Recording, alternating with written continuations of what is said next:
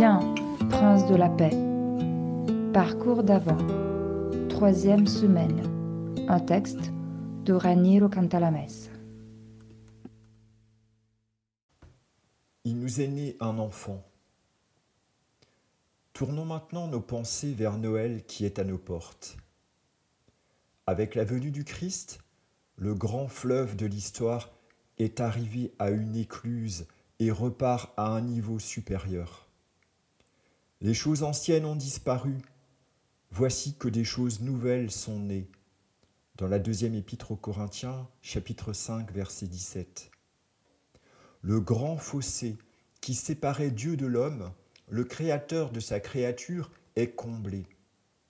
Ce n'est pas pour rien que l'histoire humaine se divise dès lors en avant le Christ et après le Christ.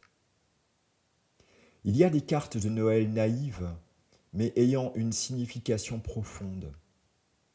On y voit l'enfant Jésus, pieds nus dans la neige, et une petite lanterne à la main, de nuit. Il attend devant une porte à laquelle il a frappé. Les païens imaginaient l'amour comme un enfant auquel ils donnaient le nom d'Éros. C'était une représentation symbolique, voire purement et simplement une idole. Nous savons que l'amour est effectivement devenu un enfant, qu'il est désormais une réalité, un événement, voire une personne.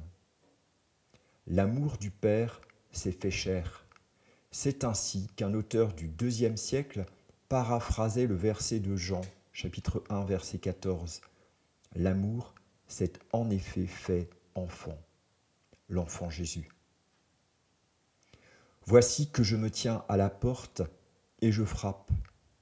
Si quelqu'un entend ma voix et ouvre la porte, j'entrerai chez lui, je prendrai mon repas avec lui et lui avec moi. Apocalypse chapitre 3 verset 20. Ouvrons la porte de notre cœur à cet enfant qui frappe. La plus belle chose que nous puissions faire à Noël n'est pas, disais-je, d'offrir quelque chose à Dieu, mais d'accueillir avec émerveillement le don que Dieu le Père fait au monde de son propre Fils.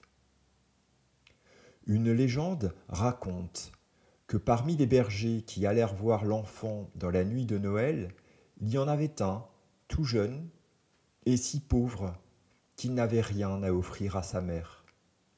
Du coup, il se tenait à l'écart, honteux. Tous se battaient pour donner leurs cadeaux à Marie. Cette dernière n'arrivait pas à les prendre tous car elle tenait l'enfant Jésus dans ses bras. Voyant à côté d'elle le petit berger aux mains vides, elle prit l'enfant et le lui mit dans les bras. Sa chance à lui était de ne rien avoir. Qu'elle puisse être aussi la nôtre. Unissons-nous à l'émerveillement et à la joie de la liturgie qui, à Noël, reprend comme un fait accompli et non plus comme une simple prophétie les paroles d'Isaïe chapitre 9 verset 5. Oui, un enfant nous est né, un fils nous a été donné. Sur son épaule est le signe du pouvoir. Son nom est proclamé.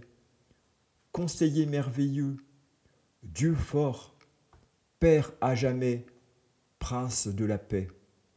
Saint-Père, Révérend Père, frères et sœurs, Joyeux Noël Cardinal Ranero Cantalamessa, prédicateur de la maison pontificale, troisième prédication d'avant, 16 décembre 2022.